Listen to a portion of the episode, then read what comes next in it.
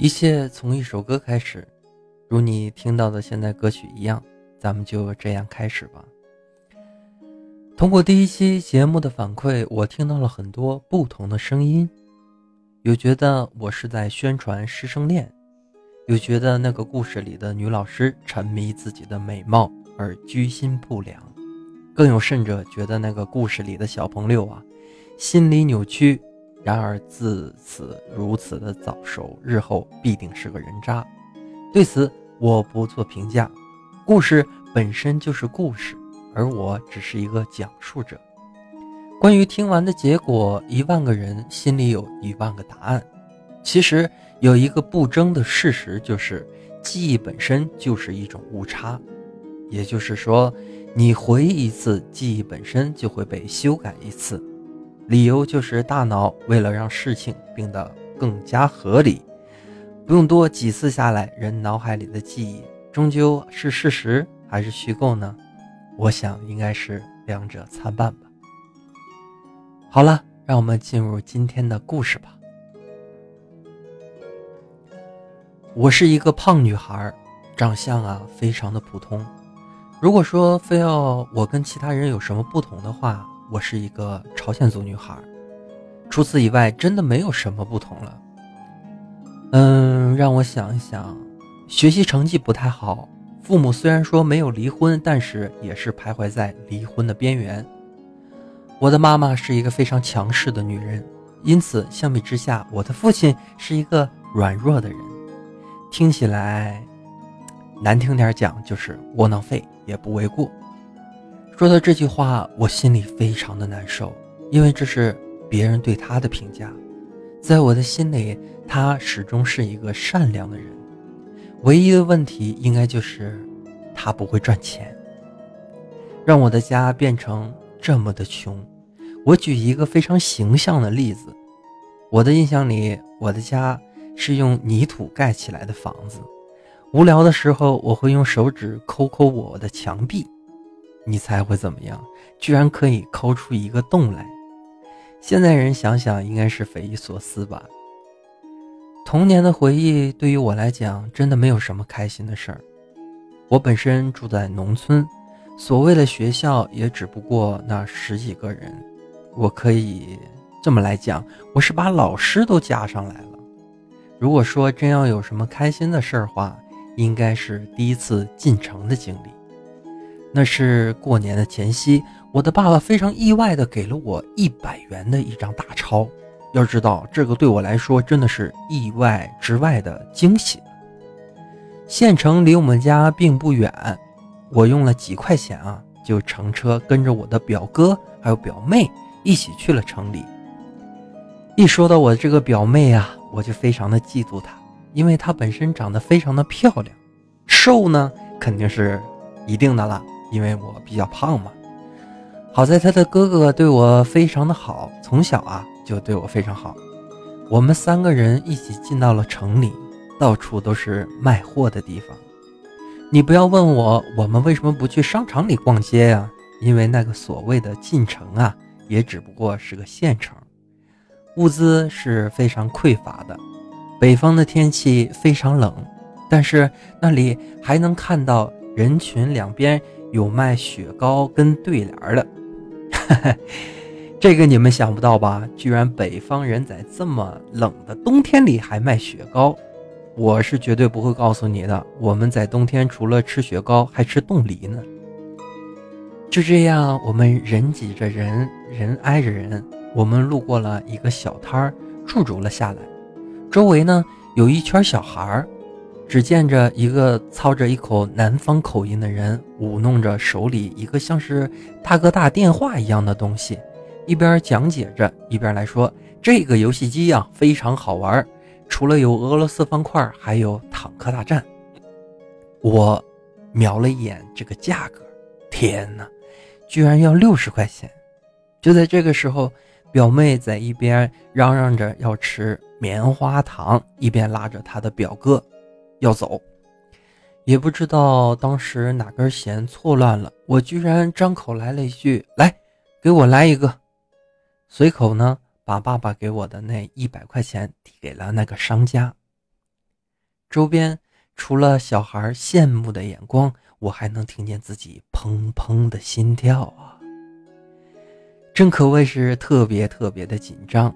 表哥在那个时候也只是待在那里，我很理解他不能想象我哪来那么多的钱，但是也没有说什么。之后的记忆呀，似乎是我们到了某个饭馆吃了些什么东西，但是我所有的记忆都记得我紧紧着抱着那台游戏机。回去的路上，我一言不发。回到家里，我小心翼翼打开了那个游戏机的包装，拿出来了，自己玩了一会儿。过了不久，爸爸回来了，我的心里说实话还是有点忐忑的，但是还是如实说了情况。我的爸爸没有说什么，而是跟我一起玩了起来。因为当时啊，这个游戏机需要两节五号的电池，我们俩把遥控器里的电池拿了出来。放在游戏机里啊，我们俩一起玩，时间啊过得飞快，天呢慢慢的黑了下来，我困得要命，就这样睡过去了。就在睡梦当中，我被一种声音吵醒了，可是我没有起来，因为我继续在装睡。我听到了我的妈妈在训斥我的爸爸。而我的爸爸依旧是一言不发，默默无语。昏昏沉沉，到了第二天，天亮了，我看到爸爸独自一人坐在那里，而屋子里已经找不到了妈妈的痕迹。那个时候，我似乎明白了些什么。时隔多年，爸爸依旧在用那个。手都能抠破一个洞的小屋子里，而我呢，为了生计四处奔波。慢慢的，我开始变得像妈妈一样。虽然我很讨厌妈妈，我也不知道为什么我会像她一样数落她、嘲讽她。但是，唯一的不同就是我心里会有那么一丝的感激。我想，也许是因为那一次给我的一百元。也许是那一天，爸爸陪我一起玩游戏的记忆。我开始变得越来越像妈妈。我讨厌，但是我却爱着他，爱的是我的爸爸。我们的故事呢，也到此结束。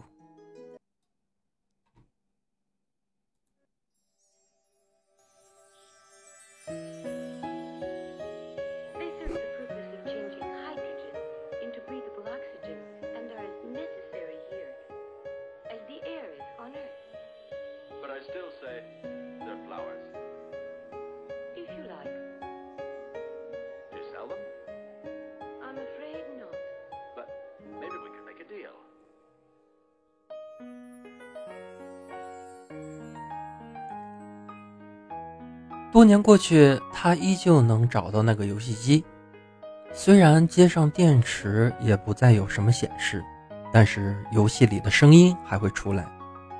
每每如此，心里都会莫名的忧伤。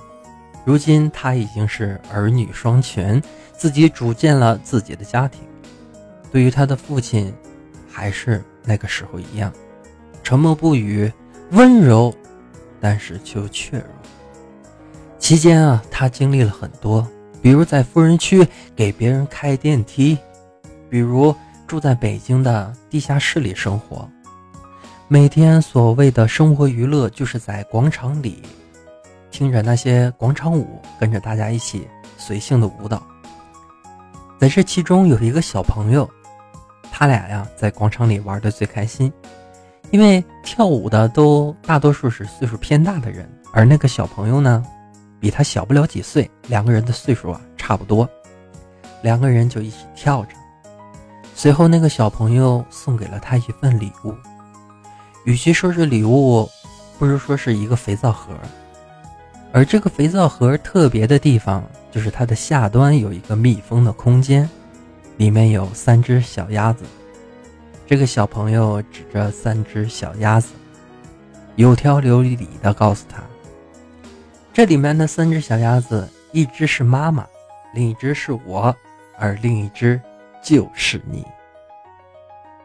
过后，他在离开北京的前一天，用了自己的工资请了那个小朋友吃了一顿 KFC，也就是肯德基，以示他对这个小朋友的感谢。如果有些事情已成定局，我们能改变什么呢？如果没有改变，就让我们坚持一些我们认为值得坚持的东西吧。真诚的友谊来自不断的自我介绍。Hello，大家好，我是刘大仙人，让我们后会有期。